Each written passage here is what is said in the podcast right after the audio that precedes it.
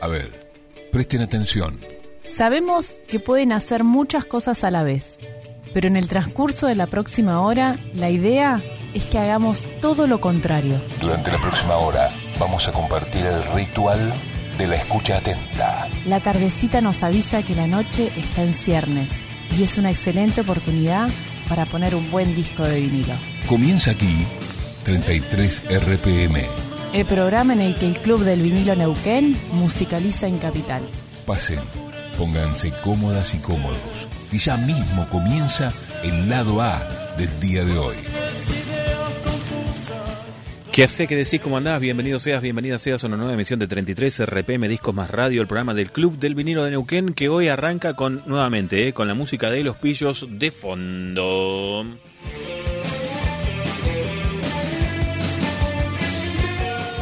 El programa que vamos a hacer hoy es muy especial porque están los hermanos Rebolledo preparados, listos y dispuestos a pinchar muchísimos de los discos que escucharon cuando eran adolescentes, jovencillos, eh, y se sentaban en el patio de la casa de los viejos, que por aquel entonces era vuestra casa, eh, y eh, en el Wincofon pinchaban esos discos que hoy van a reeditar aquí al aire y en vivo. Los van a volver a pinchar. Eh. Así que este es, el costado de la gracia nostálgica que tiene el vinilo, que es una, nostalgia muy viva, ¿eh? no, es una cosa de que nos ponemos todos a llorar. Al revés, celebramos. Eh, los acontecimientos. Y de eso se trata el programa del día de la fecha. Hasta hemos traído un wincofón, después te lo vamos a mostrar en el Facebook del Club del Vinilo Neuquén. Y te digo, eh, si entras en el Facebook del Club del Vinilo Neuquén, vas a encontrar eh, un posteo anclado al principio de, de, de, o sea, arriba, en la parte de arriba de la, de la página de, Facebook, que es por el sorteo de este vinilo. Se ha reeditado el vinilo de los pillos Viajar Lejos, un disco de culto del post-punk argentino de los 80, y tenemos una copia para, para sortear el jueves de la semana que viene, no, el otro. ¿eh? Así que hay tiempo, pero que no se te escape la tortuga. Entrás y te anotás, dejas un comentario ahí y, te anotas en el sorteo. Lo que vas a escuchar a continuación es una entrevista que le hizo Rebe Repiso de Jimmy Jazz Rock Bazar a Martina Loé, bajista de Los Pillos, en torno a la reedición de este disco.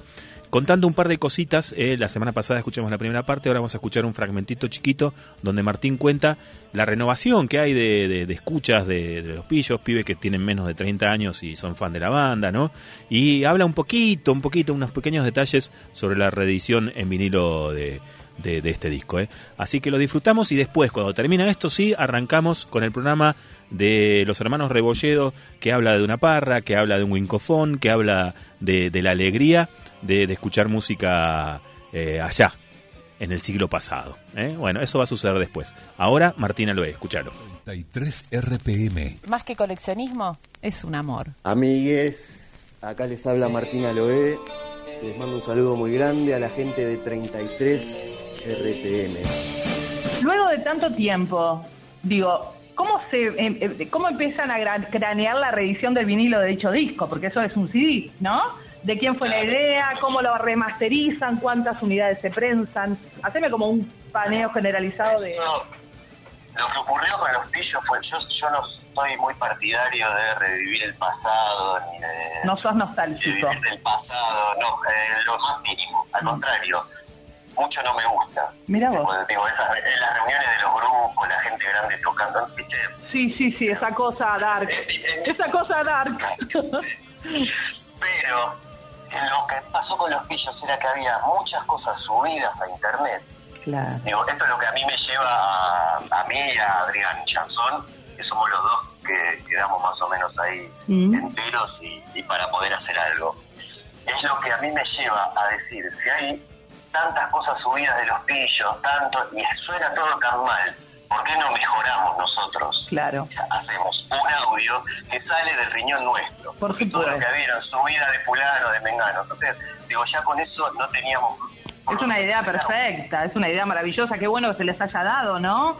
Eh, fue sí, la idea entonces bueno, tuya y de, de, de, tu compañero, digamos, de los dos. Bueno, muchos años, ¿eh? Pensar que nosotros hicimos la, el salvataje de audio cuando sacamos la revisión en CD, la antología, mm. después digo, al tener eso y al ver que teníamos un audio bueno y que podíamos editarlo y que había unos magos, qué sé yo, ahí decidimos hacer la, la antología para que, digo, el que no quería bajársela de internet podía tener algo físico. Claro. Porque la idea primordial nuestra fue mejorar el audio para subir en la página nuestra un audio decente. Ah, mira vos. ¿viste? Y no solo es eso, no, guita no es porque la guita la poníamos nosotros. Claro, por eso. Dos chabones que les copa el pasado Claro. y, que, y que somos dos chabones que no nos copa el pasado y que no nos... lo que nos llevó a hacer eso fue escuchar algo horrible que la gente decía que estaba buenísimo y digamos, no, boludo, escuchémoslo con buen audio. Pero fue una muy buena actitud, claro, pero fue buenísimo. No tiene que ver con la nostalgia, creo, ¿no? Tiene que ver por ahí con,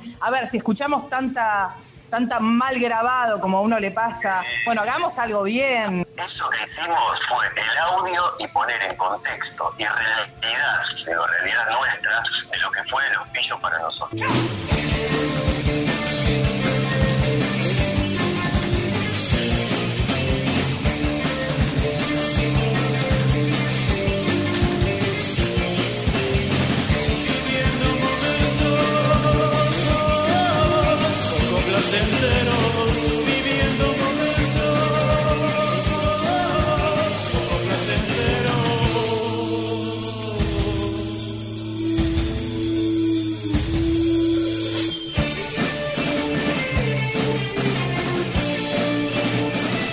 Esto es 33 RPM, música más radio, radio más vinilos. Freddy, la cortina, a ver. Eso es, así estamos, ya nos ponemos en clima. Hacemos de cuenta que estamos en el siglo pasado, como dijo Fer. Fer, muchas gracias por la presentación. Eh, Freddy Rebolledo, Adrián Rebolledo, Fabián Sanzana, Fido, está todo, está el equipo de filmación. Eh, el amigo. Ale, Ale, el equipo de filmación está filmando eh, para un institu- institucional de la radio, puede ser. Bueno, algo así. Y justo Eh, nosotros Justo hoy nos toca a No podía nosotros. Pato. Claro. Leo Tapia. 299-594-0132. Te podés comunicar con nosotros y nos decís eh, cómo escuchabas vos música eh, en tu adolescencia o en esos años donde disfrutábamos de otra manera la música. Cuando el, único formato que existía eh, o de la única forma era físicamente escuchar la música. No había un clic, apretar un clic y que, que se reproduzca la música. Había que ponerla en una bandeja, en un tocadisco, como estamos haciendo en este caso, y que tenemos un Winco. Nosotros tenemos el Winco en la familia, ¿no? que le- hacíamos varios inventos para que suene más o menos bien. ¿Te acordás, Freddy? No, pero además, este, lo que le usamos al pobre Winco ese. Sí. Le cambiamos tres veces la cápsula, pues se conseguía. Cuando yo descubrí que se conseguía la cápsula, como tres veces, compré tres, por, por la duda. Y púas a patadas. Y bueno, toda la semana caía un disquito, dos, tres, los amigos que caían con sus discos, y bueno, y compartíamos y hacíamos como que hacíamos un programa eh, en ese momento de radio sin tener radio. Hoy tenemos todo, tenemos la música, tenemos los amigos, las amigas. eh, La- hacíamos así, ¿te acordás? Sí. Poníamos tres temas cada uno. sí, O sea, había que bancarse los tres temas que ponía, ¿no? Por Claro, ejemplo. Freddy siempre tenía un costado más. No. ¿no? Pero bueno, eh, también estaba bueno en esa época que empezábamos un poquito a, a conectar con, por ejemplo, el, el Winco con un grabador. Entonces le sacábamos todo a mi viejo. Mi viejo se quedaba sin nada para poder escuchar. No, no tenía radio, no tenía el Winco, no tenía... igual.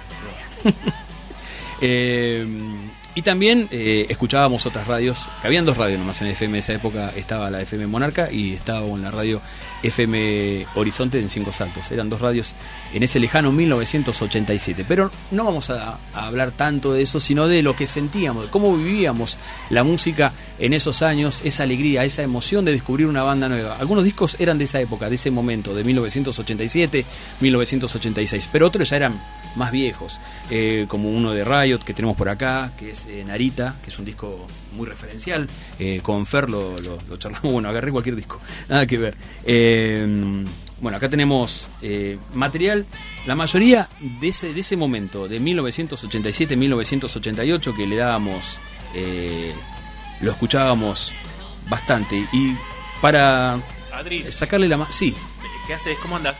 Bien, ¿vos cómo, ¿Cómo estás? va, Fer? Fred? ¿Todo bien? ¿Qué tal, Fer? Bien, bien. ¿Me puedo meter ahí a hacer un vivo en el Sí. Facebook del Club del Vinilo Neuquén? Sí, por supuesto. Bueno, pero la gente igual que siga escuchando de la radio y que chusme de ojito eh, Ujú. el vivo ahí en el Facebook. ¿eh? Así le mostramos el equipo que hemos traído hoy, el, el Wincofone, etcétera, etcétera.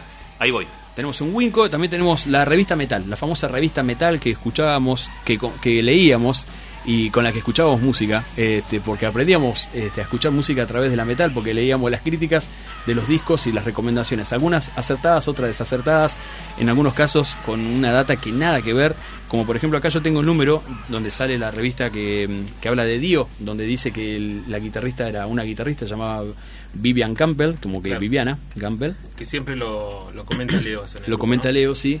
En esta revista está ese famoso artículo de donde Vivian Campbell es mujer y eh, misteriosamente en la siguiente aparece la crítica del disco de Lasting Line y hablan de un guitarrista que se llama Vivian Campbell. Nunca corrigieron. Ni cargo. ¿no? nada, ni un cargo. Una fe de rata. Totalmente, sí. O cuando dijeron que Raven era una banda californiana que tenía su disco debut que se llamaba Stay Hard, que nada que ver. Bueno, vamos a comenzar a hacer el recorrido musical. Tenemos muchos discos. Nos vamos al año 1987. Era una novedad. Hay un micrófono que quedó abierto allá, le digo, sí. López. Sí, por las dudas están haciendo algunas indicaciones. Bueno, acá nos están filmando. Eh, estamos, tenemos a dos cámaras. Eh. Por un lado está Fer, que está saliendo el vivo de eh, nuestras... Club de Niños de Neuquén. Club de Niños de Neuquén, pero quería decir, como dijiste vos en la definición... Redes digitales. Redes digitales. No son, redes sociales son, son otra cosa, otras cuestiones que tienen que ver con lo social, con un club, con un con una junta vecinal. Bueno, en este caso es, son las redes digitales. Redes digitales, estamos acá en 33 RPM, el Club del Vinilo, y eh, vamos a comenzar con la música. Le vamos a escuchar a Udo, cuando fue una novedad, cuando se hizo solista, eh, se fue de ACE, pero en la tapa dice algo de ACE, ¿no? ¿Te acordás? Claro. Que decía con una canción que es la canción que más nos gustaba a nosotros, que es Recuéstate en la ley, si estaba traducido, que es Lay Down the Low, ¿Y ponemos esa canción, Freddy? ¿O te, previsto poner esta? Vamos con esa. Comenzamos así. Eh, estamos debajo de la radio, no debajo del parral, pero tenemos los vinilos igual de esa época, de 1987.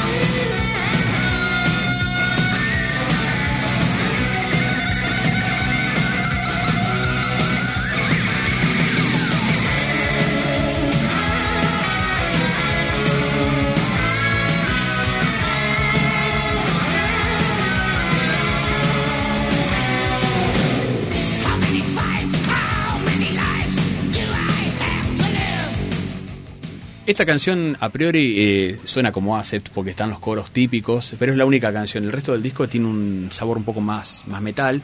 Eh, este- una cosa así metal a lo Udo, Acept, 1987, Animal House se llama este disco. Acá se editó en el año 88, ¿no? Eh, lo tuvimos para, para esos momentos también. Fue uno de los, de los grandes di- discos que hemos wiconfoneado en el patio de casa con esta etiqueta tan clásica de RCA, esta galleta, ¿no? La, la típica galleta negra eh, con el perrito que es. eh, ¿Cómo se llama el perro? Eh, Nipier. Nipier, que Nipier, es- existió, famoso. es- existió de verdad, ¿no? Totalmente. Yo quiero saber más sobre el patio. A ver, Contame, ¿qué era? Me- sé que era abajo de una parra todo, sí, ¿no? Parral. Había un, Parral, había un pisito rústico abajo. ¿Cinco Te- saltos centro o qué? Barrio, barrio Villa Catalina. Barrio Vi- Villa Catalina. El primer barrio cuando llegás, cuando vas este, por la ruta desde Chipoletti, Sí. la primera entrada que es calle Radonich, bueno, ahí está el barrio Villa Catalina, Y ahí estaba la casa de los viejos. ahí está, Está. la casa de los viejos, Ahí sí, está. está, está, la casa.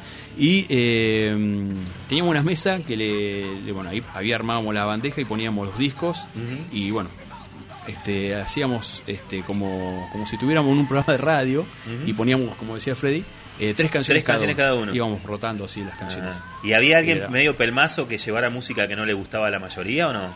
¿O, No. o- o congeniaban bastante? Congeniamos bastante, bastante, sí, sí. bastante. O sea, no, no caía nadie que te ponía Luis Miguel, por ejemplo. Claro, no, eso no, no pasaba. Eh, Bueno. Era... Menos mal, porque por aquel entonces Luis Miguel era pibito y era horrible. Lo que No, sí, sí, no. no, Y eh, si caía alguien así, lo usábamos de frisbee. el disco.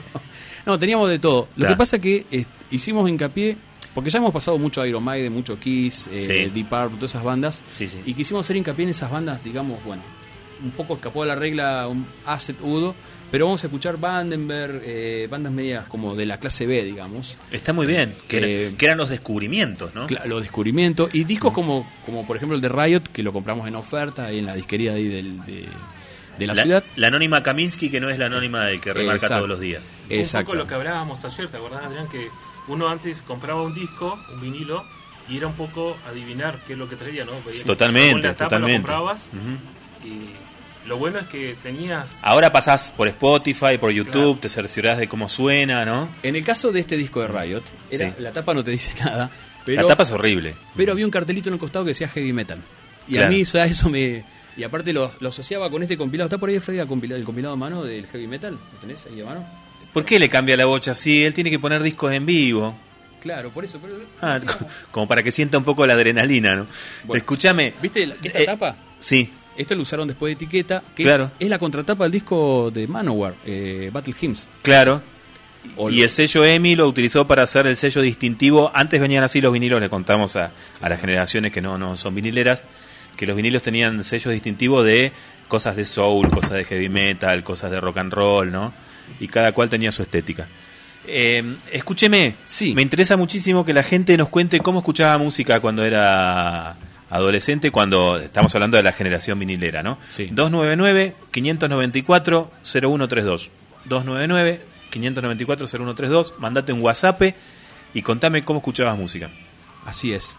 Eh, y bueno, otras de las características que, que teníamos era poner eh, canciones raras también de los discos. No poníamos el simple o el- la canción. En este caso, vamos a hacer una excepción. eh, porque esta canción fue uno de los simples de este disco. Este disco también lo conseguí de casualidad. eh, conocí a la banda, no tenía nada de esta banda. Estoy hablando de Uria Heep. Y sigo. Pasaron los años, pasaron 35 años y sigo teniendo este disco de Uria Heep. No me compré nada más. Escuché en MP3, todo eso, este, con el tiempo. Pero no, no, la otra vez me crucé con el disco, este, el que sale la serpiente en la tapa, no me acuerdo el nombre, pero es del año 77. Eh, y viste Freddy? Innocent Victim. Innocent Victim, exactamente. Está Ese con el disco- otro cantante, John Lawton, con otro de los cantantes de la banda, Claro. ¿no? E- Este es con Goulby, que los fanáticos de Uria me odian, pero Sí. para mí es el mejor de Sí, más mí- completo, ¿no? De A mí me, gusta. Aparte de una formación de lujo. Está Bob Dudley acá. Sí, tienen está. Lickers Lake. Está John Sinclair en el teclado, que fue tecladista de Ozzy también. Y este está también eh, Mike Box, eh, que cumplió, o Mick Box, Mick guitarrista, Box. Cumplió años, hace ayer creo que. Mirá, un grande, ¿eh? Un grosso, 75 un grosso años, total. Un grosso total. Voy a hacer en algún momento un especial dedicado a Uria Hip, porque esto de haber tenido cuatro, cinco, cinco cantantes excelentes, tiene es como una, una suerte de catálogo. ¿Viste cuando vas a la pinturería y te muestran Sí. el catálogo de las pinturas que hay? Bueno, Uriah Heep es como un catálogo de las voces de rock inglesas. No por los famosos, o sea, no, no, no han estado los famosos cantando allí, pero sí eh, cumplen con los estilos, ¿no? Cada uno de los cantantes tiene un estilo muy peculiar, algunos más vinculados al soul, otros soul, otros más al hard rock, qué sé yo. Así que en uno de los programas que haga este año voy a hacer todo Uriah Heep. Bueno, este disco lo conseguí en la primavera del 88. Iba caminando con unos amigos por el centro de Cinco Saltos y en una en la calle Tiene fecha acá, ¿eh? Sí, ¿tiene la fecha? Sí, sí, noviembre, dice. Noviembre No- del 88. Noviembre del 88, bueno. Eh, iba caminando, calle Rivadavia, casi 9 de julio, eh, pleno centro de Cinco Saltos. Había una tienda, media rara la tienda, digo rara porque era chiquita, y una tienda así, típica tienda para mujeres, ¿no? Para adolescentes y esas cosas. Sale un muchacho de ahí y dice, chicos, ¿ustedes son vinileros? en esa época, año 88, porque tengo unos discos acá. ¿A dónde? Acá atrás. Y no sé, pasa, pasamos por la tienda, había unas chicas, pasamos, había como un depósito y estaba lleno de discos, Fernando, no sabe lo que era, pero discos de... eh, eh, estaban así en el piso, contra la pared, y había hi- hileras de como 100 discos, habían en total como 2.000 discos, no, no nos alcanzaban los ojos para mirar. Habían sido de una disquería, de una, dis- una radio de, Bar- de Bariloche, no sé cómo fue la movida, se trajeron ahí, la mayoría de los discos no fueron usados, y estaba este Uriah Heep, y había un montón de Deep Purple, manoteé todos los de Deep todo lo que, lo que podía, fui a buscar plata a casa, no sé. Y después descubrimos una caja llena de cassette, no, no fue... Y le encargábamos a esa persona y compré varios discos durante semanas ahí, porque era... Y bueno, y lo vaciamos. Los que los 7, 10 vinileros que estábamos, que éramos enfermos, le vaciamos el depósito a ese... No sé si no terminó usted ahí diciendo, no, 88 no estaba acá. Pero hubiese terminado, vos hubiese sido uno de los que... Porque vino gente de otros lugares, de Chipoleti, de Neuquén, a visitar ese lugar porque era... Se corre la voz y... Sí, había de todo, ¿eh? De la A a la Z, lo que se te ocurra, de rock and roll, hard rock, jazz, pop. Eh, Que no te punk. pase eso ahora, ¿no? No, no, porque... Pero yo arrasé con los de Deep Purple y así, agarré, ni, ni lo pensé, agarré los de Deep Purple así, los separé. Este, este de Uriah Heep, eh, AC/DC. AC/DC, Triumph, eh, no sé, bueno, un montón de discos, Acept, y así. Bueno, y vamos a escuchar eh, para vos, Fer, que sabemos que te gusta mucho, eh, también es una de mis canciones favoritas de este disco, que es la segunda canción del lado A, esto es Stay on Top, quédate en la cima, está traducido así, acá. Uriah Heep, música debajo del parral. Muy linda la galleta, ¿eh? Sí, muy linda. La de bronce, linda.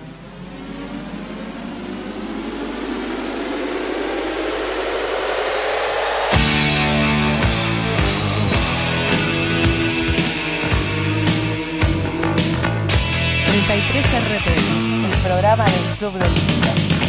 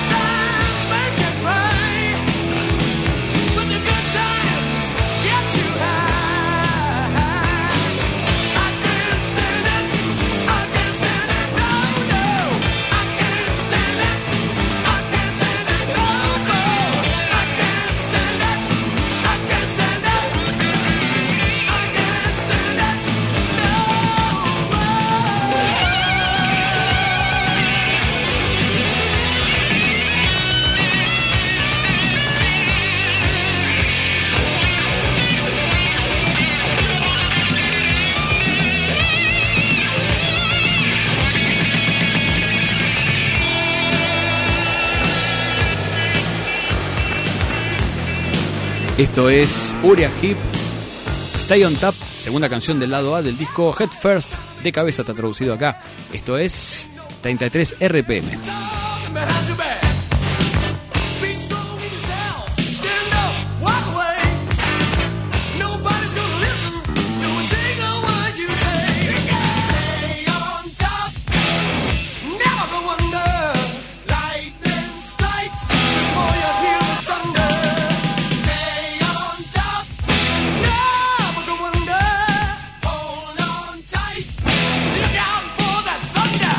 Terminamos el lado A, hacemos una tanda y al regreso, el lado B. Aquí finaliza el lado A del 33 RPM de hoy. No se vayan. Enseguida estamos de regreso con la cara B.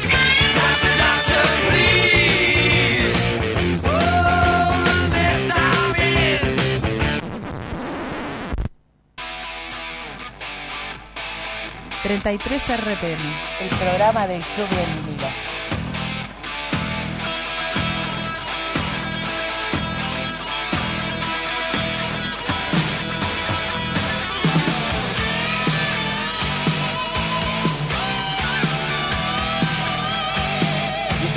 Estamos, de regreso en el lado B. Ya estamos en el lado B. Así comienza con Rock Like a Hurricane de Rock como un huracán. La traducción de Scorpions.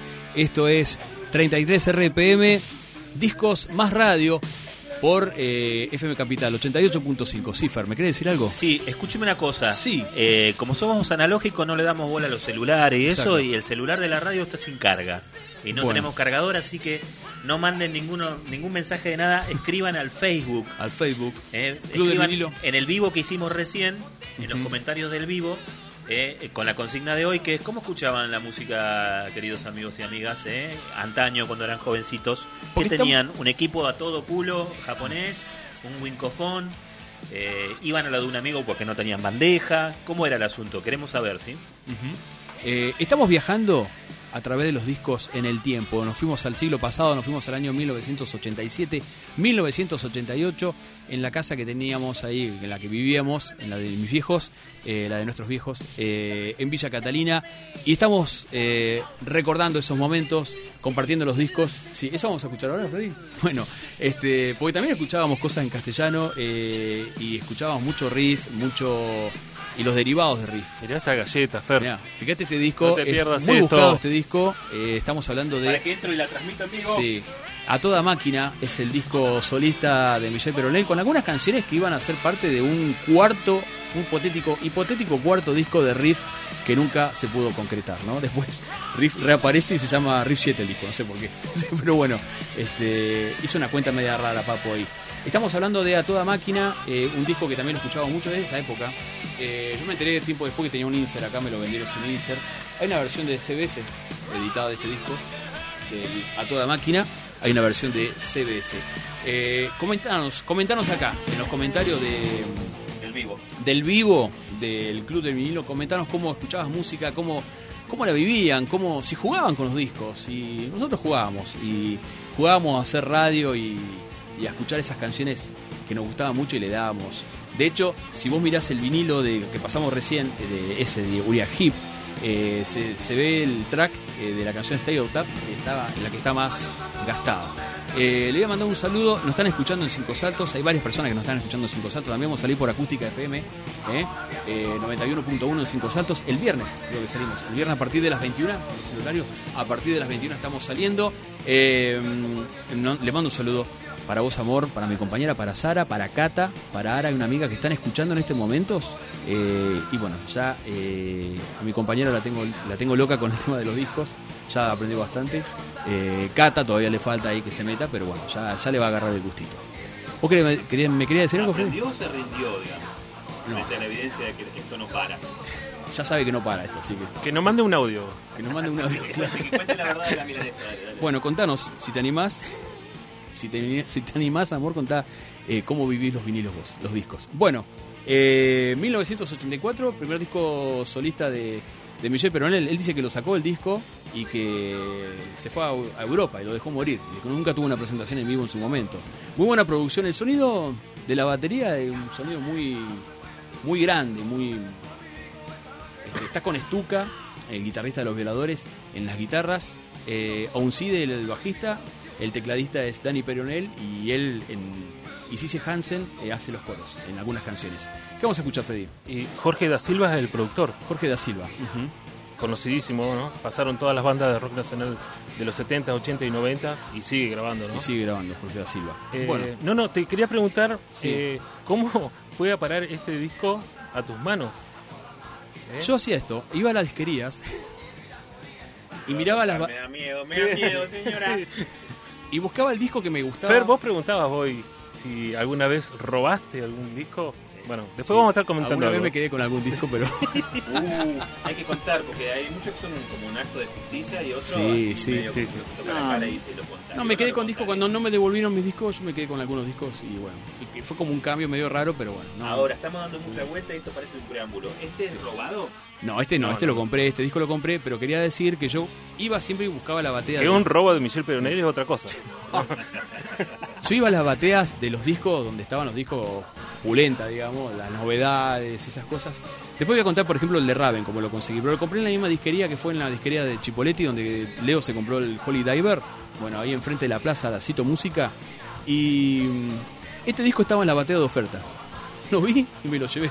Estaba regalado, era una cosa, no podía. Entonces yo hacía eso, revisaba las bateas de ofertas y cuando veía un disco que más o menos encuadraba como el, bueno varios de estos discos los compré en ofertas así que este una, una gran suerte tuve una vez en Papillón había una batea de oferta y el primer disco que estaba en oferta era Ready and Willing de Whitesnake así que con eso te digo todo porque estaba usado tenía un me dice el, el disquero me dice tiene un pequeño problema en el comienzo de la primera canción que hace como un ruidito a ver hacía nomás que es Full for Your Loving y lo escucho al día de hoy lo escucho en CD parece que estoy escuchando ese ruidito que mete en el comienzo pero bueno ¿qué tema vamos a escuchar? ¿Escuchás el teclado? Sí.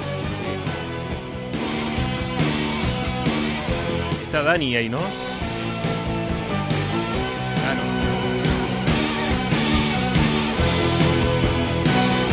¿Tocamos con esta? ¿Con el oeste? ¿O querés poner Hoy solo soy otro sobreviviente? Sí, así le damos pie para decir que es un tema de Papo. Es un tema de Papo con Michelle. Era un tema que iba a estar en el, por eso decía, en el cuarto disco que, que le- que le iba a continuar a Contenidos, que al final no se pudo con un montón de problemas que tenía cuando se presentaban en vivo había problemas. Así que bueno, decidieron separarse y esta es una canción que quedó ahí, que la compusieron junto Michelle con Papo. Hoy solo soy otro sobreviviente. 33 RPM, la velocidad del mejor sonido en radio.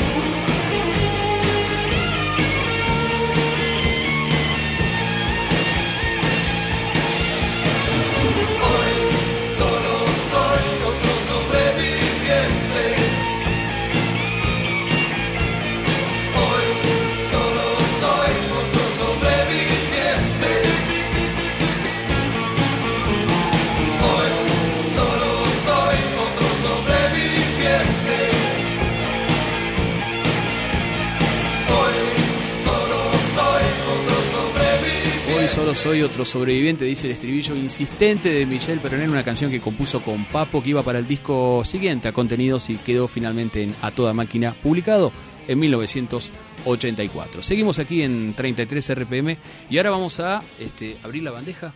¿eh? Sí, sí, Tenemos vamos. acá el tocadisco, ¿no? Se le decíamos tocadiscos. Esto lo veo así y da para poner un Juan D'Arienzo, un Julio Sosa, un, no sé, Mercedes Sosa, no Y sé. es, es un aparato extraño, ¿no? Porque es un wincofón de los portátiles que está dentro de un mueble de Barrett, ¿no? El frente es el de, de otra marca, ¿te acordás que Medio era- Frankenstein, ¿no? Es un Frankenstein, Sí. exacto. Eh, es como una bandeja portátil wincofón montada en un mueble de los Barrett, que era, ya eran... eh, Este, lo de estéreo más o menos, ¿no? Sí. Eh, era como un falso estéreo, ¿no? Sí. Y, y lo ¿Este panel es original o...? es el panel original, sí. Eh, vamos, si te parece, vamos a poner algo de cortina acá, ¿eh? Todo, todo en vivo, ¿eh? todo en vivo, sí. En vivo, acá nos está filmando también. Estamos Eh, transmitiendo Alejandro. en el Facebook del Club del Vinilo Neuquén. Ale no entiende nada porque es muy moderno, es muy del Spotify, de, de YouTube Music. no, y, este, este no se cueza el primer hervor, ojo. y, y esto dice, ¿qué, ¿qué están poniendo? Bueno, es un... ¿Qué crees que ponga de acá? Eh, poné segundo tema como cortina y como canción ponemos la uno. Sorprendente de... De Leño. Es un compilado que se llama Especial Heavy. Es un- una versión argentina. Este, lo- esto lo editó Chapa Discos en, en España y acá en Argentina lo editó, lo editó Discosa, que era de Interdisc. Una mezcla de todo. ¿Sale finalmente o no? ¿Se está escuchando o no, no? ¿Se está escuchando? A ver. No. ¿No? Ah, polenta, polenta.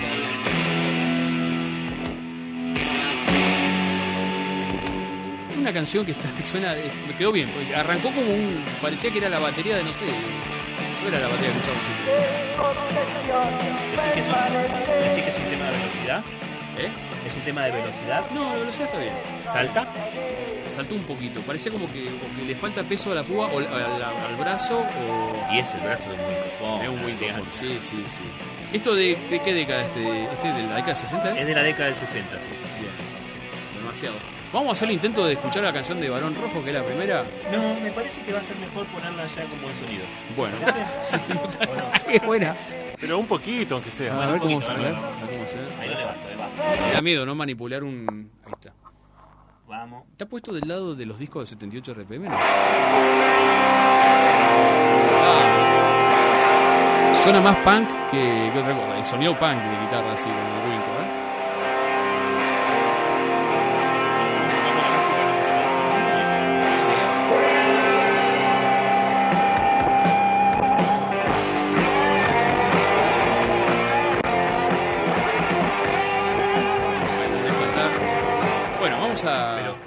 ¿sabes, ¿sabes qué puedo probar? Puedo probar, como decís vos, hacer el reverso de la púa. Ah, sí. ¿Eh? ¿Te parece? A ver. Revertirla. ¿Cómo es hay que- ese sistema? La verdad que hay nunca que lo sacarlo. La verdad que En vivo. En la, Sí. década, en la década del 60 la tenía muy clara. Uh, es un bardo dar la vuelta. Sí, es un bardo no, porque está Ah, va a ser imposible. No, no, pero del otro no. lado está la de 78. Claro. Ujú. No, a mí me parece que está, bu- está bueno, que más Sí. allá de lo testimonial de haber traído el Wincofone, vamos a probar de vuelta, ¿eh? Va. A ver.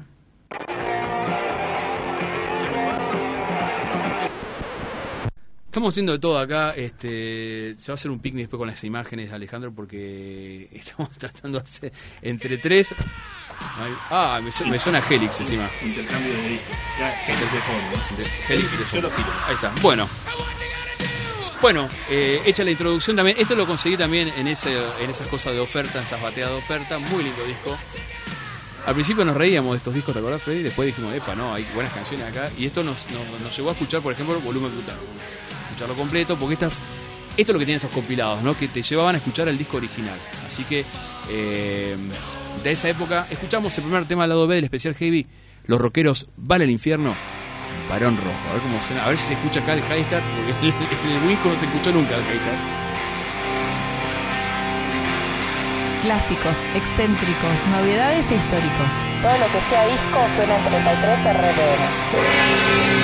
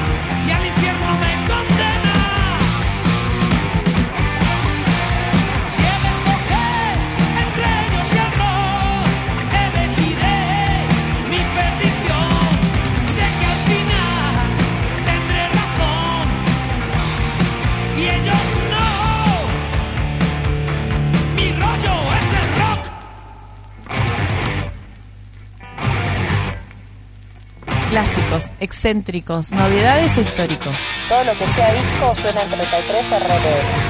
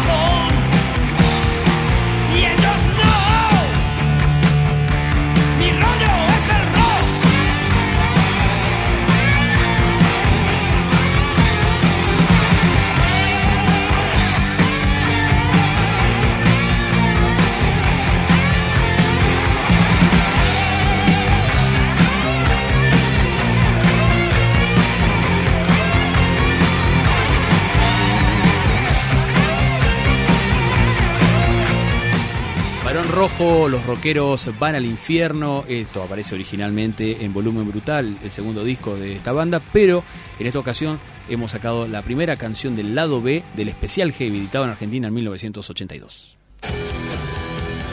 Bueno, hemos traído la revista Metal, como decíamos. Eh, Tengo una que sale en la tapa Bruce Dickinson, Eddie Van Halen, Dior, David Coverdale, Jimmy Page, Scorpions, ACDC.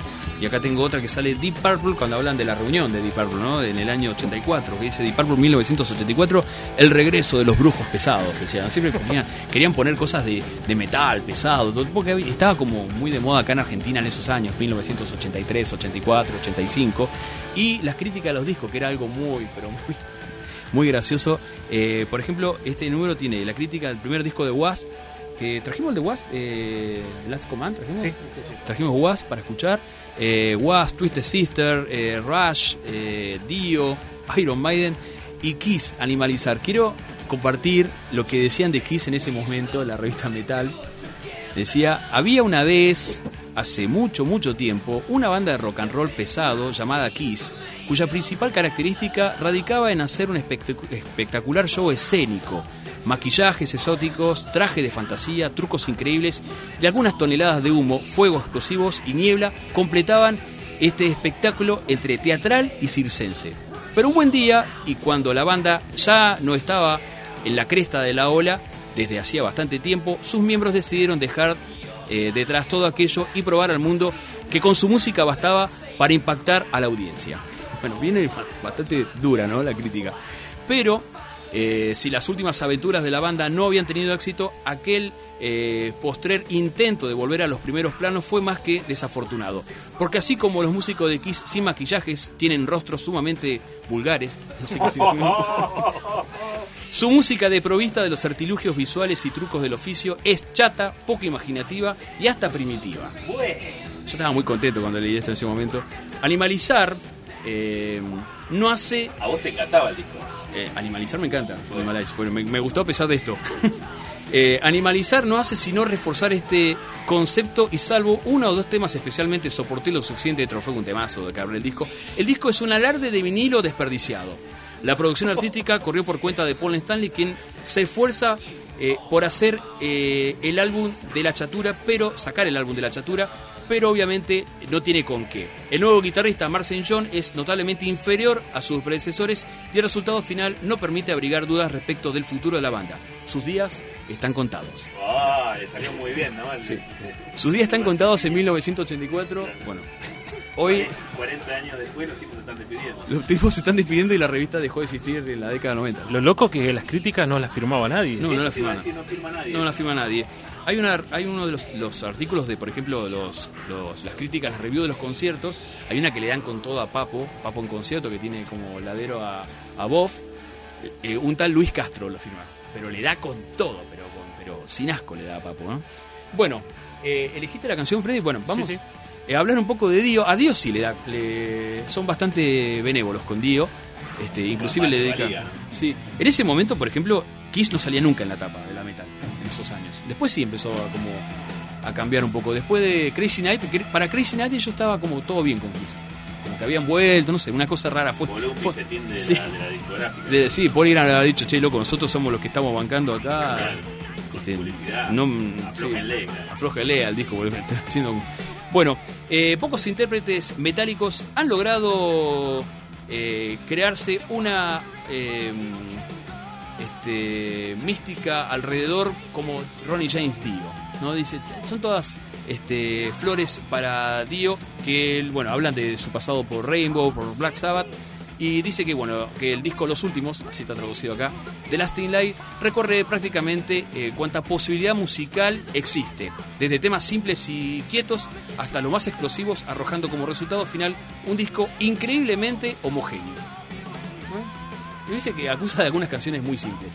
Así que vamos a escuchar de este disco. aparte se enreda solo, ¿no? Porque Sí. dice que hay canciones quietas, simples, otras Sí. no sé qué, y el, que el disco homogéneo. Sí. Bueno, Pero aparte no entendí eso que dice. no eh, importa, no es para entender. Sí. Se recorre, recorre prácticamente cuánta posibilidad musical existe. O sea, me- no sé, arranca con un tango, sigue con un jazz, ¿cómo es? ¿No? Porque no entendí esa parte. Pero bueno, este, igual ellos le dan buena crítica y le ponen ta- eh, los títulos, por ejemplo, Dio, el ángel sombrío, ¿no? Por ejemplo. Bueno, vamos con la música. ¿Qué tema elegiste? Vamos a ir con Mystery. Este tema va para vos, Emi, para Emilia, eh, Olivia y Cocoa que están en casa escuchando. Ya Son está fan de Dio. Sí, Sí. fan de Dio. Mirá, dejá que se escuche un poquitito. Esta pequeña fritura que tiene después tanto wiconforniadas que tiene este vinilo, ¿eh? Esa época. Fíjate. Escucha. Ahí tiene. Bastante bien. Digo, 1984, esto es Mystery.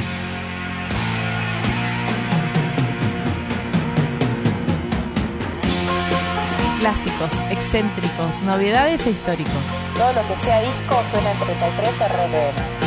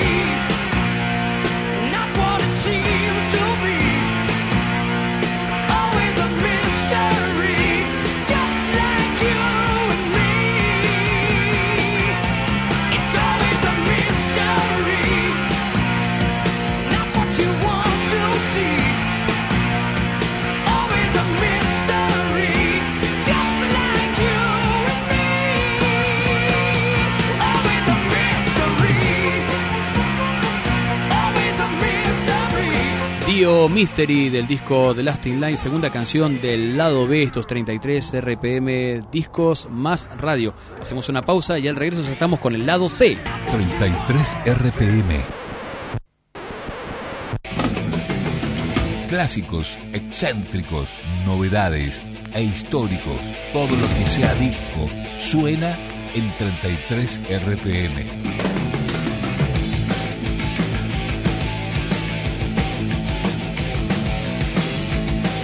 Comenzamos el lado C. Este es un disco Gatefold desplegable, el que estamos compartiendo hoy, que es eh, los discos que escuchábamos debajo del parral, eh, los hermanos Rebolledo, hace 35 años. Y les recordamos, como bien lo dijo nuestro camarada, nuestro compañero Fer en el comienzo del programa, eh, en, la, mm, en la fanpage del Club del Vinilo Neuquén, anclado en el inicio está todo lo que tiene que ver con el sorteo con el disco de los pillos. ¿eh? Eh, es un sorteo del disco Viajar Lejos, eh, una reedición en disco, vinilo, LP de este trabajo de los pillos, gentileza de Jimmy Jazz Rock Bazar. Tenés que ingresar, ¿no? Eh, dejar un comentario y participás del sorteo que se va a desarrollar el próximo 23 de junio, dentro de dos programas, ¿no? Porque la semana que viene tenemos un programa muy especial, nos metemos en el corazón de la discografía de uno de los seguidores de las eh, redes digitales que tenemos, que es Marcelo Gobo. ¿Marcelo? Gobo. Marcelo Gobo. Eh, estuvimos escuchando con la producción un poco, un poquito, un adelanto de ese programa y viene muy, muy lindo. Me gusta mucho eso de indagar en las discotecas de, de- los que están con nosotros, de los que nos, acompañan, los seguidores, eh, las oyentes, los oyentes. Y bueno, queremos seguir, a, abrir un poco el juego, ¿no? Solamente nosotros. Y hay mucha gente que, que yo también tengo unos discos, eh, voy a comentar. Y ese, ese, esa, esa cosa de los, de los que coleccionan, no sé si yo estaba pensando, me, me estaba repensando como eh, coleccionista, si realmente soy coleccionista. Hace poco realmente empecé con la colección porque yo antes me compraba discos que me gustaban. Después empecé con el quisquilloso de esta edición no la tengo, me gusta más esta edición. eh, Por ejemplo, este de Whitesnake, que vamos a escuchar una canción que es Trouble, esta es la edición ar- argentina, que es la segunda edición argentina que viene con la etiqueta de heavy metal también, ¿no? Editado por EMI, año 84, 85 se ha editado. Eh, yo tengo la reedición que salió hace poco y también a través de un diario de acá de Argentina se están reeditando varios discos que está interesante. Hace poco se reeditó el de un Greatest Hits de Alice Cooper. Este salió, el Trouble salió, el reeditado que yo lo recomiendo. Acá nuestro compañero del Club del Vinilo de Neuquén, eh, Patricio Biondelli, se compró recientemente el de Van Halen, por ejemplo, el debut. Lindo disco para tener a un buen precio, digamos, un precio que, porque si te a alguna disquería de por acá, eh, te piden no sé qué cosa para tener que dejar un riñón si te querés llevar por ejemplo el lado oscuro de la luna la nueva versión. Así que no sé si vos lo viste Freddy el precio que están pidiendo por ese disco ahora por ejemplo. Y bueno eh, si volvemos atrás a 1987-88 un disco que sonaba seguido y esta canción no sé por qué teníamos este metejón con esta canción que no la canta David Coverdale en este en este disco eh, Trouble la canta Bernie Marsden eh, uno de los guitarristas. El disco la canción se llama Free Flight y me acuerdo que jugábamos con el estéreo cuando arranca. Tiene un grupo terrible, el bajista, el bajo de Lil Murray. Bueno, ahí está sonando un poco del- instrumental, eh, que se llama El truco del sombrero del gatón. Eh, y ahora sí, escuchamos, como lo escuchábamos hace 35 años, Free Flight, eh, vuelo libre, Whitesnake. 33 RPM, la velocidad del mejor sonido en radio.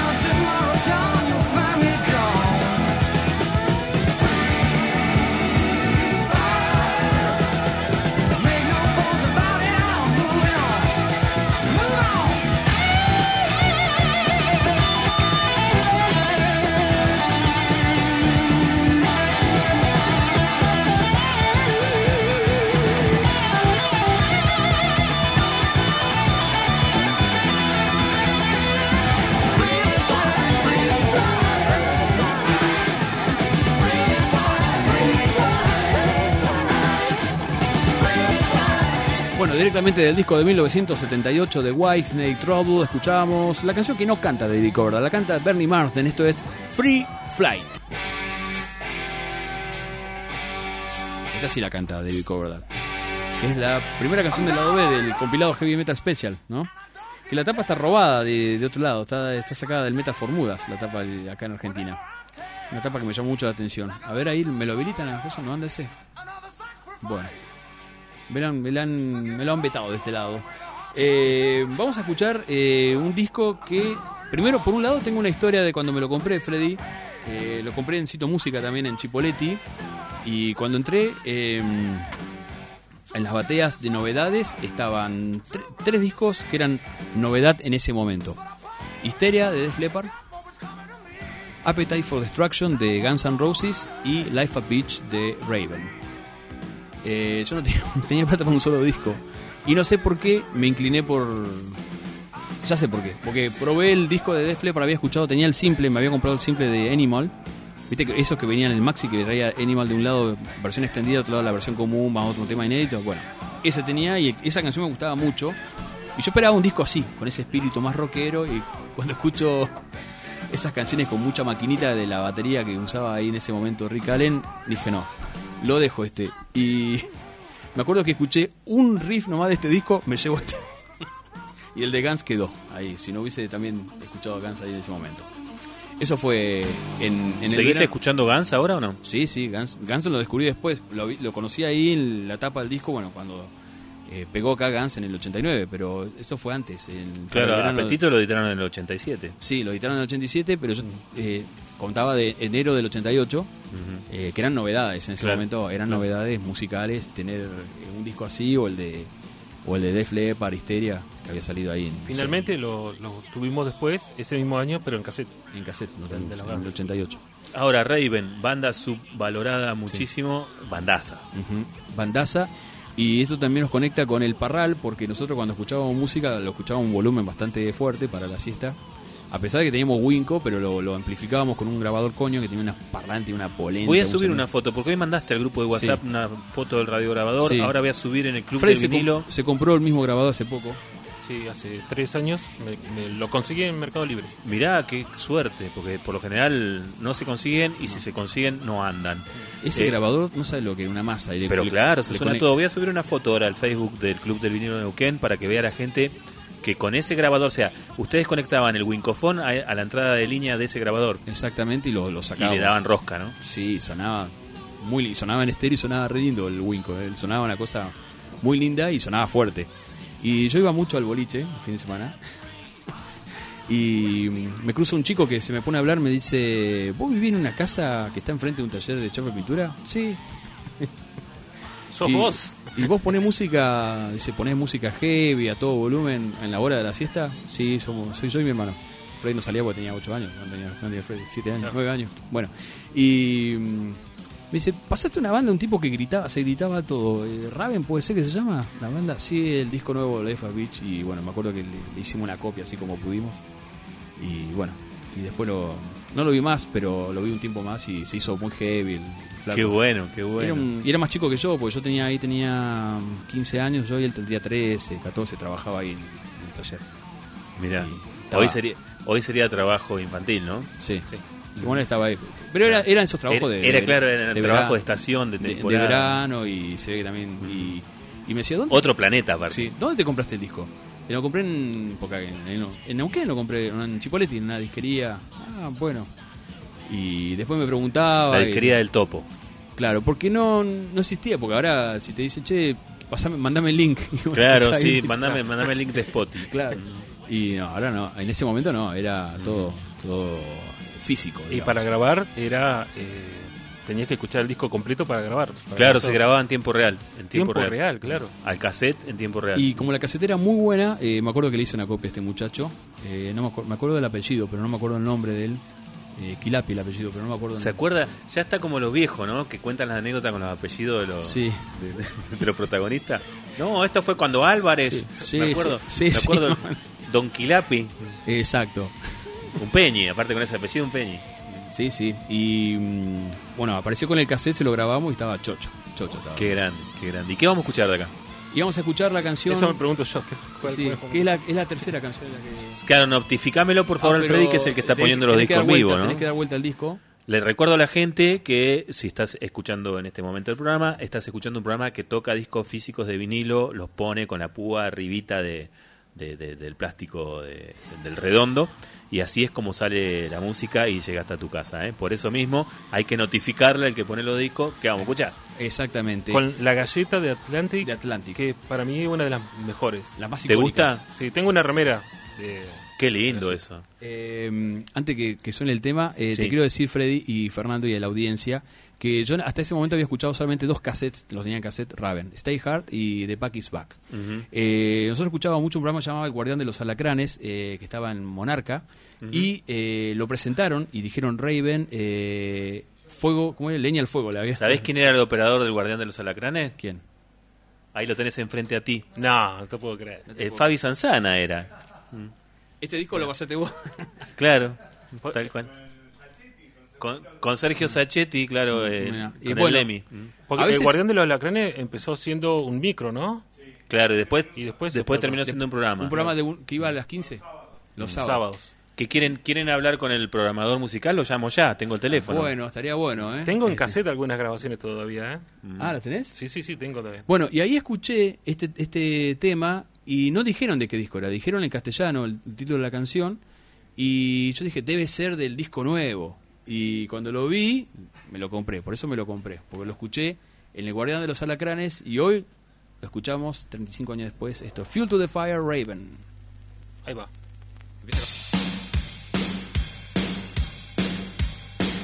33 RPM, la velocidad del mejor sonido en radio.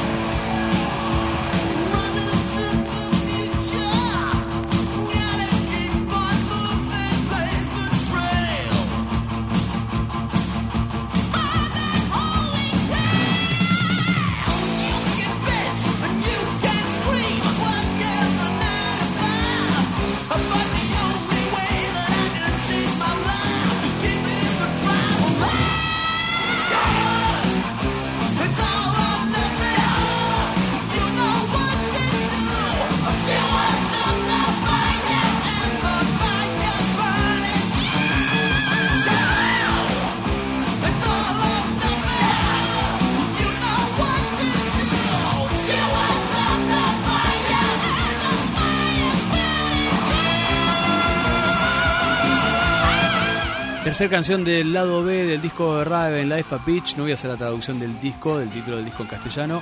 Y la canción es Fuel to the Fire. Acá está traducido como Leña al Fuego, algo así, ¿no? Este, después se transformó en Leña para el Carbón, pero ese fue otro tema. Raven, 1987.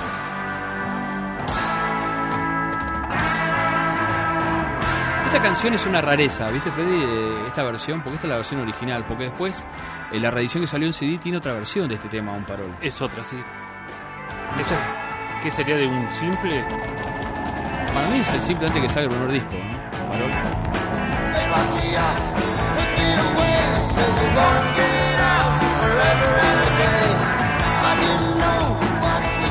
Ahí está Lemis con otros secuaces, ¿no? No, no están con, con Animal Taylor y con Face D. Clark, está con eh, Larry Willis, no me acuerdo quién quién era el baterista. En ese... Bueno, fue un disco raro ese, fue... Bueno, ed- editado en Argentina que sale en la tapa, sale él tocando el bajo, ¿te acordás? Creo que sale ahí la, en la contratapa del Heavy Metal Special sale el, el disco este. Eh, no, acá no está. Está en la contratapa de Metal Manía, me parece. Bueno, Freddy, ¿vos qué te acordás de esa época de, de los de los discos cuando lo escuchábamos en ese momento? Lo que más me acuerdo es cuando conseguíamos, va, conseguías vos algún vinilo. Sí. Lo bueno de poder escucharlos completos, canción por canción, pero además eh, pasábamos horas mirando las tapas y algo, un dato que siempre nos, nos preguntan a nosotros, ¿por qué siempre sabemos quiénes son eh, los productores de cada disco, dónde, en qué estudio grabaron? Y porque leíamos todo, o sea, Sí. en esa época teníamos eh, acceso para comprar uno o dos vinilos, entonces lo gastábamos, estaba un mes escuchando el mismo disco y leíamos todo hasta el, el último eh, saludo, viste que siempre ponían agradecemos. eh, Bueno, leíamos todo, igual que, bueno, en este de, de Raven viste que tiene hasta eh, Los sponsors. los sponsors de la batería, guitarra. ¿Sabes que usaba Tama? Usaba acá el chabón. Este. Sí, y mm, bueno, este, tenía leyenda acá el disco, dice Life a Beach, Then You Die, o sea, en la contratapa, ¿no? Eso no traía, era una excepción por ahí cuando vos agarrabas un disco y no traía ninguna foto. Bueno, esto no sé si traía insert originalmente este disco, pero sí estaba bueno esas ediciones que traía un- un- una foto o algo que te llamara la atención. Por eso las ediciones importadas eran muy buscadas y muy valoradas cuando vos conseguías. En ese momento la mayoría de lo que conseguíamos era edición nacional. Claro, los insert con las letras y todo, entonces ya es distinto. Igual, eh, por ejemplo, el, el de Motley, eh, Girls, Girls, Girls, que trae las letras, ya era otra cosa, ¿no? Ese no lo trajimos, trajimos Tu Far for Love porque vamos a escuchar algo para el final, ¿no? Tu Far for Love, este, que yo le inventé, el, no le inventé, le agregué el insert de otro disco que tenía. Este, así que bueno, nos están escuchando, te voy a pegar una saltada ahí. un poquito. Ah, pues está como fuera de. como que no tiene una, un apoyo, esa bandeja está media tuc, tuc. Este, bueno, vamos al año 1985. Eh, en esa época ya, ya tenía un par de años este disco y otra formación. Estamos hablando del segundo álbum de Wasp. ¿Por qué elegiste esta canción, Freddy? Esta canción se llama Chico Salvaje. Me dijiste que acá traducían todo. Eh, me gustó la anécdota que contaste ayer, que me contabas ayer, de que esta canción eh, se le había dado Blackie a Nicky Six para, para Motley. Y como no entraba en el registro de Vince Neil, eh, se la devolvió y Blackie después con el tiempo le agradeció a Nicky. Claro. Menos mal que no grabaron ahí está usted y, y quedó para mí. Porque era de la banda que tenían juntos, ¿no? Sí, era de London. estaba- London. Era una canción de London. Y que tampoco a Lizzie Gray, que era el otro integrante de London, no, no, no le- tampoco le cerraba mucho la canción. Y se la dijo, bueno, te la dejo a vos, Nicky. Y Nicky dice, no, está buena la canción, pero no, no puedo, no, mi cantante no, no da con el rango. London, eh, los que vieron la película que está en Netflix, la de Motley, viste que sale Sí. Cuando se pelea Nicky y lo conoce a Tommy Lee después, Claro. que están comiendo, no sé. London fue una banda eh, que se caracterizó por eh, tener. eh, eran, se hicieron todos famosos menos Lizzie Gray, que era el líder de la banda. Lizzie Gray fue socio de Blackie Lawless, de Nicky Six estuvo Slash, pasó por Slash, Slash pasó por ahí. Ah, brevemente, Sí, pasó brevemente. Fred Curie, el baterista de, de Cinderella. Y había otro famoso más. Este, él lo va enumerando y, todos pasaron y se fueron y, después pegaron con otras bandas. Y, en, la película eh, Los Años Metálicos, eh, mm, la, de- la decadencia de, la civilización occidental, parte 2, Los años metálicos, eh, que se centra en la escena del, glam y también del trash. Hablan muchísimo de esto y hay una parte que London vive prácticamente en, una, en un motorhome. Ah. Viven ahí todos los, los cuatro integrantes de London y dice, si no, no consigo el éxito dentro de un año, no sé qué va a pasar. Y bueno, pasaron los años y, y Lizzie Gray se murió. Lo que es... eh, Quedó la firma inmortalizada en, en este disco de Motley Crue, Too Far for Love, eh, la canción Public Enemy Number One, que es de, está compartido los créditos Nicky Six y Lizzie Gray. Pero bueno, vamos, volvemos a Wasp, Black y Lawless, eh, con una- la segunda formación, digamos, discográficamente hablando, ¿no? Porque reemplazaron a Tony Richards por eh, Steve Reilly en la batería, Randy Piper, eh, Chris Holmes y Black y Lawless, Wasp, modelo 1985, la primera canción del lado A que es Wild Child, Chico Salvaje.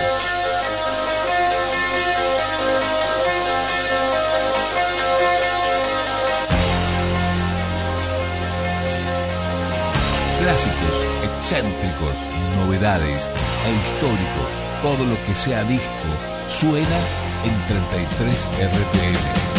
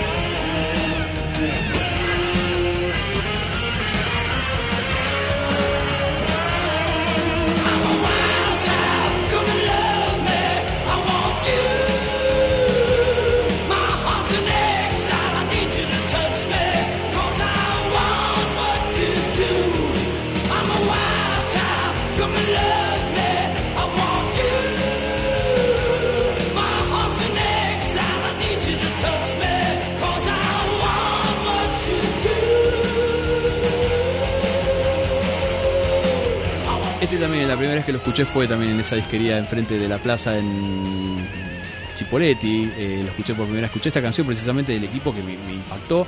Wild Child Wasp, del disco The Last Command 1985. Vamos a las tandas y al regreso estamos con el último lado, el lado D de 33 RPM Discos más Radio.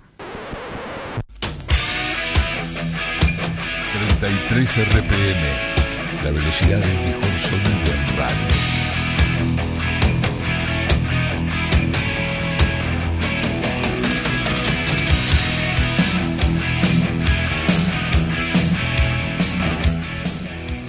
¿Qué sonido? Este disco sonaba re bien hasta en el vinilo así crudo, sonaba, porque tiene tan buena producción, gracias a Stuart Epps, ¿no? ingeniero de Led Zeppelin, eh, que la verdad que un sonido increíble. El segundo disco de Vandenberg, que se editó en Argentina, raro, el primero no lo editaron, y editaron este. Eso también ese criterio que tenían para editar acá, nunca lo entendí, porque, porque sí uno, porque otro no.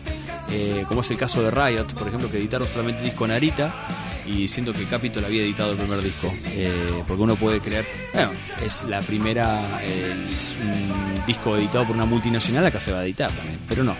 Eh, y en el caso de este disco estaba en oferta también y lo compramos de la batea de ofertas. Esto es Vandenberg, un poquito de Vandenberg de Cortina, Freddy.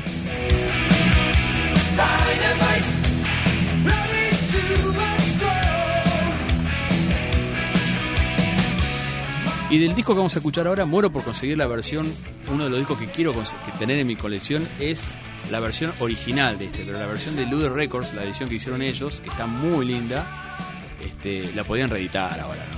Un riñoncito te va a salir si querés Sí, aquel disco sí, original, sí. ¿eh? Sí, sí, sí, ya lo sé eso.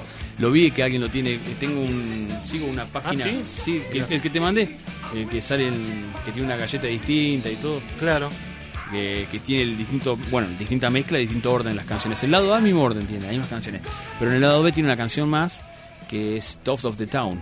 Eh, Stick to Your Guns. Bueno, sin más preámbulos, la primer, el primer lanzamiento salió después del, del de Debo acá en Argentina, se editó en 1984 en rigor este disco acá. ¿eh?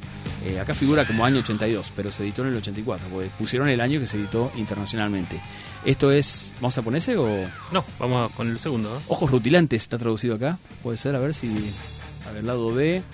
Eh, no, el, el lado B, acá está. Se llama eh, Parte de tu acción este. Y Ojos rutilantes es la canción que vamos a escuchar ahora. Nicky Six, Nick Mars, Vince Neil y Tommy Lee. Motley Crue 1982. No es Ghost.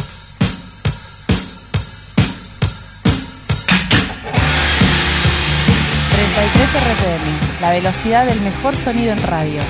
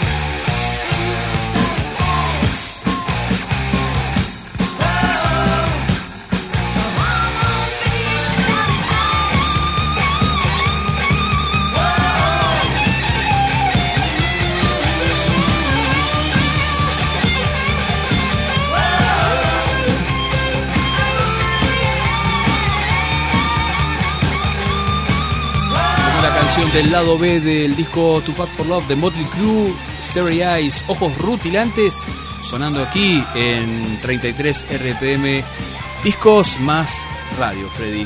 ¿Qué me querés poner de cortina? Vamos a 1983 con las cortinas. ¿Eh? ¿Te Vamos a poner riff. Riff. ¿Qué va a poner de riff? En vivo. Bueno, este disco lo escuché gracias a un amigo, Adrián Marelli, que me lo regaló en su momento en vinilo. Pero tengo un vinilo para vos.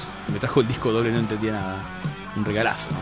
Escuchá, mucho por hacer, la versión en vivo. A veces supe que iba a perder. Sin saber bien cómo ni por qué. A veces dije esto no lo voy a hacer. Siempre lo hice, nunca sin querer. ¿Este disco lo tenés vos, Fer? ¿Sí? Sí, sí, sí, lo tengo, lo tengo. Es más, eh, lo tengo en cassette en este momento. El vinilo se lo regalé a mi amigo Hugo Ioveniti para un cumpleaños. Tenía este, este, este mismo vinilo, ¿no? Eh, fanático de Riff, él. eh, era uno de los dueños de Gasoil, la roquería que estaba en la Juan B. Justo, Ajá. al 500. ¿eh? Una, una vieja roquería de aquí, la primera roquería de Neuquén, ¿no? Y bueno, cumpleaños y dije, le voy a llevar esto, se va a emocionar. De hecho, se emocionó. Me acuerdo de algo clave y patente dentro del gatefold de este disco de Riff en Acción en vivo en obras. Que le dejan un saludo muy grande a uno de los plomos y técnicos de escenario que se llama. me Recuerdo el sobrenombre, pero no, no recuerdo el, el nombre y el apellido. Conchisumar. El, el, eh, pero fíjate que está escrito, ¿eh? No sé si en el gatefold o en la contratapa. Agradecen a no sé cuánto Conchisumar. A ver, tapa Carlos eh, Mayo, Le, porque tiene que estar. Este- Si es la edición original, tiene que estar. Sí, sí, este es la edición original. Jorge Conchisumar, creo que era. A ver, eh, mm, señor Papo grabado, ingeniero. Este. Sale el. el, el, el- ¿Cómo es? El coafer que también está en el disco de Michelle. Claro. Eh, gracias, Ruti. Gracias, Carlos Pérez Tumba, dice. No, no, no, tiene que estar el Conchisumar. Eso me lo acuerdo, pero porque era, me acuerdo que cuando lo compré tenía 13 años. Fue el segundo disco que me compré yo en mi vida. El primero fue un disco infantil y el primer disco de adulto que me compré fue el Riff en Acción cuando salió. Edad 13 años. 3. Ujú. ¿Seguro que no está? No, no está. ¿Pero es la versión original, la de Sí, Tonodisc? sí. ¿Y adentro no tiene nada escrito en, en el Gatefold? No, en el No. grifo no. ¿Tiene escrito? No. No, lo, lo voy a buscar porque tiene que estar, ¿eh? Capaz que está. Porque acá, Capaz que está en el cassette, ¿no? acá hay algo como que está eh, borrado. Ah. Capaz que. Enri- ahora me acuerdo, era Enrique Conchisumar no sé cuánto, que era como un técnico que lo saludaban ahí. Pero muy bueno el sobrenombre, ¿no? Sí, Conchisumar. Se nota que era un tipo que se la pasaba puteando con esa, con, eh, con Claro. esa puteada, ¿no? Claro, totalmente. Ah, después lo buscamos, no importa. Bueno. Perdone que lo, que lo, lo distraje. No, no, no, no, pero eh, algo recuerdo haberlo leído, pero bueno, este no, no está en esta, bueno, acá me parece que estuviera borrado algo. Bueno, vamos con el disco de B8, un disco que tiene mala fama en su producción, pero a mí me encanta la producción de este disco, no como el primero, el primero suena muy apagado, ¿no? Suena raro. El primero sí que suena raro, ¿no, Freddy? Suena como... Señor, usted es ciego, mire. Manager y producción en vivo, Mundi Epifanio, tremendo Sí, ladrón, ¿no? sí. Asistentes, Enrique Conchisumar Ah. Bagley. Ah, estaba buscando Bagley. los agradecimientos, como vi que decía ayer. No, no, hay, los asistentes de escenario, Enrique Bueno. Conchisumar. Y fíjate que con doble R al final, Sí, muy Conchi fino. Sumar. muy bien, muy bien, muy bien, Fer. Este, ese detalle yo no lo tenía. Me acordaba que algo había leído de eso. Eh, 1984-85 dice que se editó el disco ese porque se atrasó el segundo disco de B8 que es un paso más en la batalla. Estamos con el lado B, esto es Lanzado al Mundo hoy.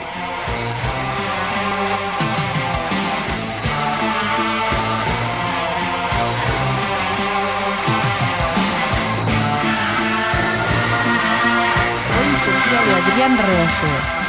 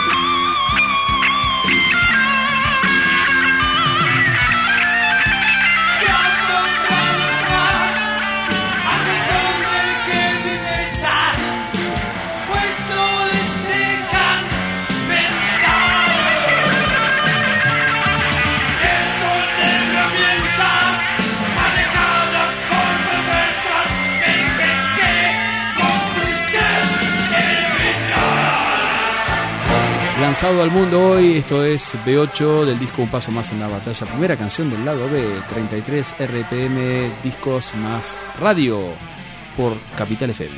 A ver. Esto también sonaba seguido, Freddy, ¿no? Le, le dábamos más a este disco. Qué lindo disco de Saxon. Sí, hermoso. ¿O no? ¿O no, Fer? Le damos más a este disco. ¿Este lo tiene usted en vinilo también o no? Super discazo, ¿eh? Sí. Super discazo. Me quedé pensando en B8 y, y en esa producción errática que estaba todo dado para que fuera una superproducción nacional. Y la banda era un desbande, ¿no? Sí, la banda era un desbande, se grabó de una forma no sé Caótica. cómo- caótica. Mm. Y lo que hicieron después de la edición del disco, ¿no? Sí. Se fueron una parte a Brasil. Sí, sí, sí, sí. Se llevaron el disco pensando que iban a pegarla allá y se volvieron sin nada. con, con un par de plátanos en el bolsillo. Sí, sí, la verdad que le fue muy mal. Pero bueno. Sí, sí. Pero bueno, eh, eh, eh, B8 era así como, como una flecha prendida a fuego, ¿no? Sí, era, era, era muy metal, pero la actitud era 100% punk. Punk, 100%, es cierto. Es Este, cierto. Era más pistol que los pistols. Totalmente, totalmente.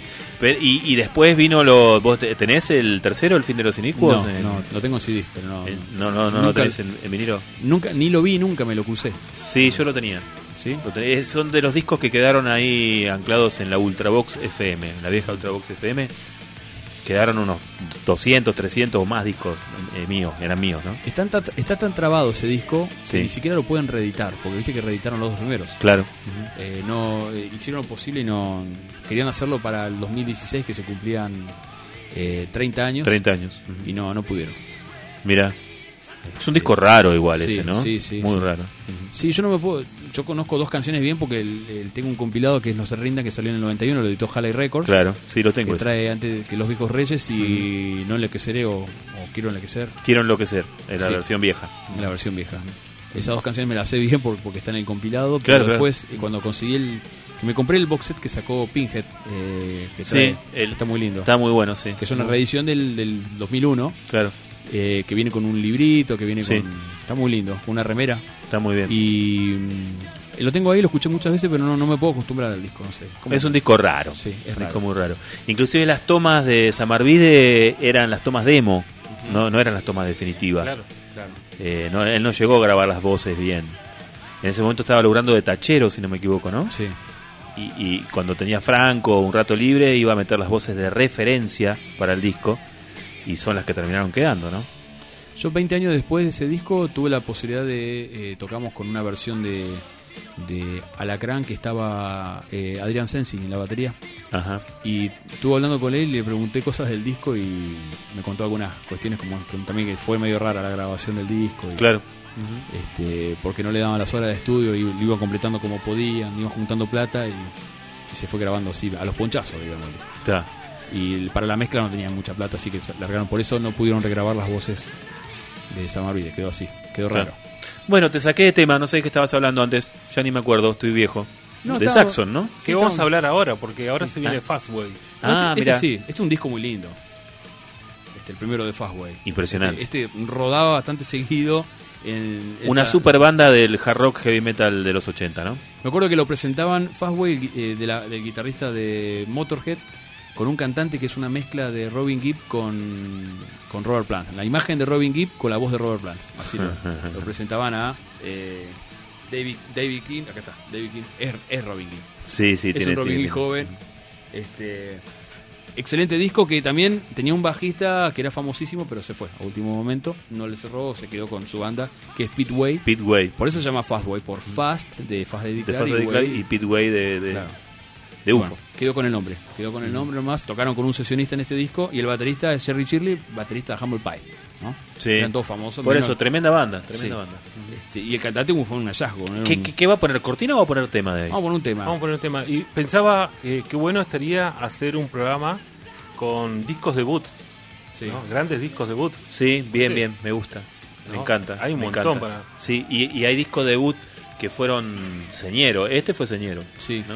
Porque la otra vez hablábamos en el grupo de Asset, por ejemplo, que le costó mucho llegar a un, al disco. Le, le llevó un dos o tres discos llegar a- al disco. Sí, sí. Hay otras bandas que no, que el primer disco ya tenía muy clara, como este disco, como el de Van Halen, como sí. Van Halen, al Appetite for Destruction. O sea, no sé, hay algo que lo tenían ahí, ya sabían. Muy bien, muy bien ¿No? estructurado, armado y encima excelentemente bien producido. Bien producido, todo. Así Hubo que- después bandas que la, la- la arrancaron de manera errática. O sea. Judas Priest, a mí me encanta Rolla, pero hasta Sad Wind of Destiny, no, una cosa no, No, el caso de Maiden, que ellos mismos dicen que no les, no le gusta la producción de Will Malone, pero a mí me gusta bastante, medio pancoso el sonido. No, a le- Maiden no lo pongo, me parece que el primer disco es alucinante. Sí, por eso. Pero ellos mismos dicen que no, que es malísimo, que, suena, que bueno. suena feo.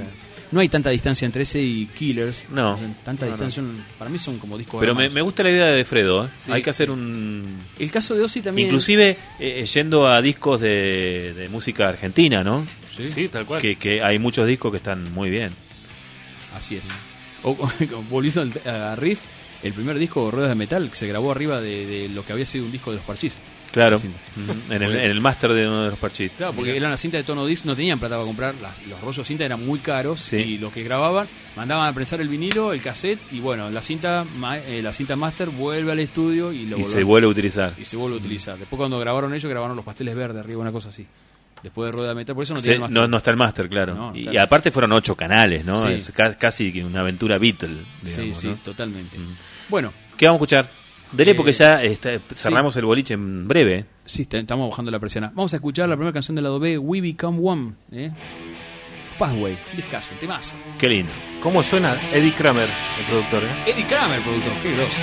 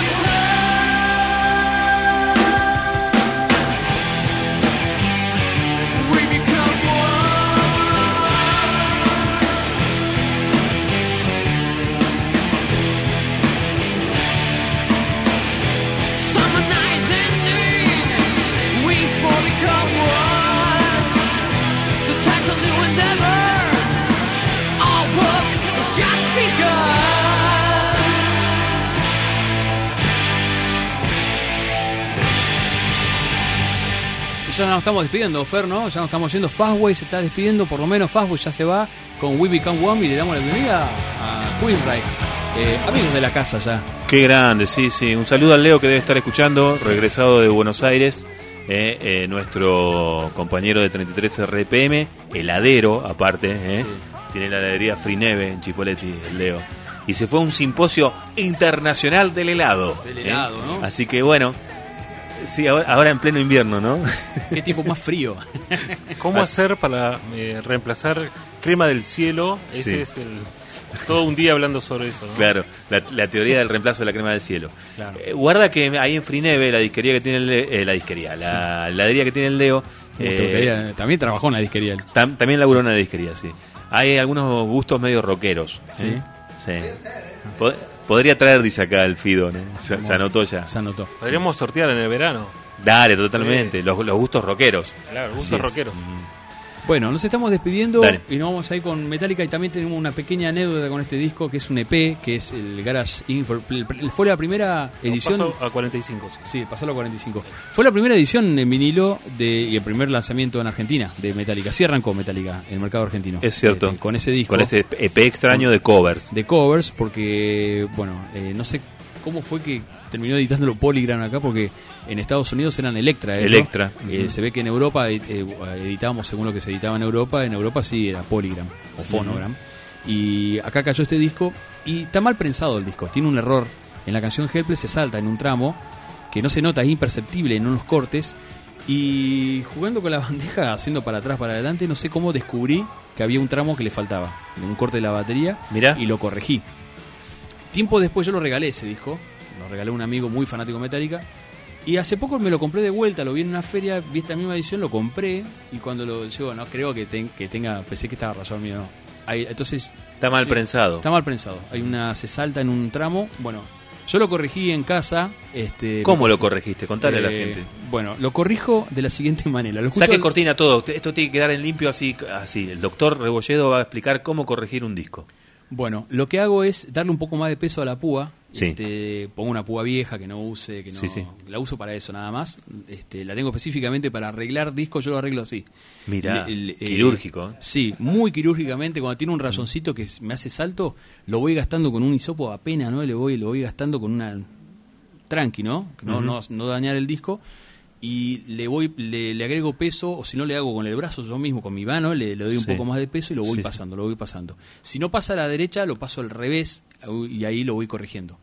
Eso vos. Me, me lleva un tiempo, pero lo hago. ¿Y en este caso lo hiciste? Lo hice y me costó, se me saltaba, se me saltaba, y en, con algunas cápsulas, cuando la voy cambiando, en algunas se salta, en otras no se salta. Ayer lo probamos con Freddy, no se saltó, vamos a ver si... Vamos a ver acá, claro. Vamos a ver acá, Dale. así que... Con esto cerramos, ¿no? Con esto cerramos, esto es Helpless, una canción que escuchábamos mucho en esa época también. ¿A qué número si quieren arreglar el disco? Claro. El doctor Rebolledo te 154. arregla el disco. No, lo arreglo solamente los que yo descubro, o sea, con- de, de mis discos, o sea, o cuando me compro un disco y veo, oh, justo ese tema se salta y le busco la vuelta hasta que lo, lo puedo arreglar. Muy bien, muy bien. Hay uno de los mil que no lo puedo arreglar, está, está, está así. de Vendelo, vendelo, no diga nada. Claro, no diga, no, no diga que una tiene lástima falla, está todo etcétera, nuevo y justo en la canción que más me gusta se salta ahí en el solo y me No, eso es horrible, es horrible. sentí una cosa así como que te tironea para atrás. Dolo- un dolor. Sí. Bueno, nos fuimos, chicos. ¿Y te acordás, Freddy? Estuvimos eh, arreglando Sabotage, se saltaba en Hole in the Sky como tres veces, oh, nos, nos- nos dio un baile ese disco. ¿Pero lo arreglaron? sí, lo arreglamos. Bien. Una hora y media. Che, nos tenemos que ir, dale, en serio. Chao. Helpless. Chao, hasta la próxima. Hasta la próxima. Gracias.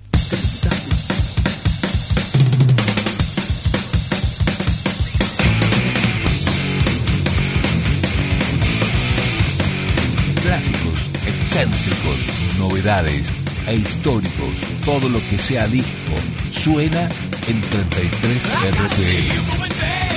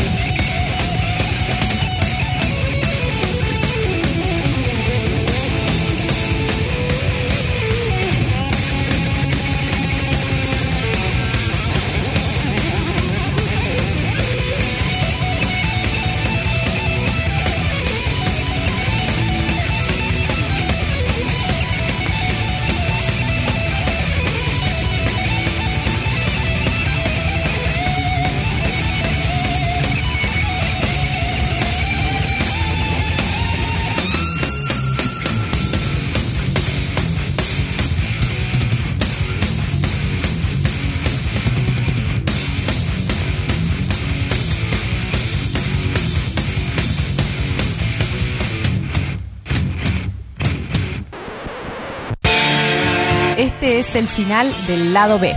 Final del ritual vinilero. Hasta aquí compartimos 33 RPM, el programa del Club del Vinilo en Capital. La semana que viene nos encontramos para celebrar un nuevo ritual vinilero. Hasta la próxima.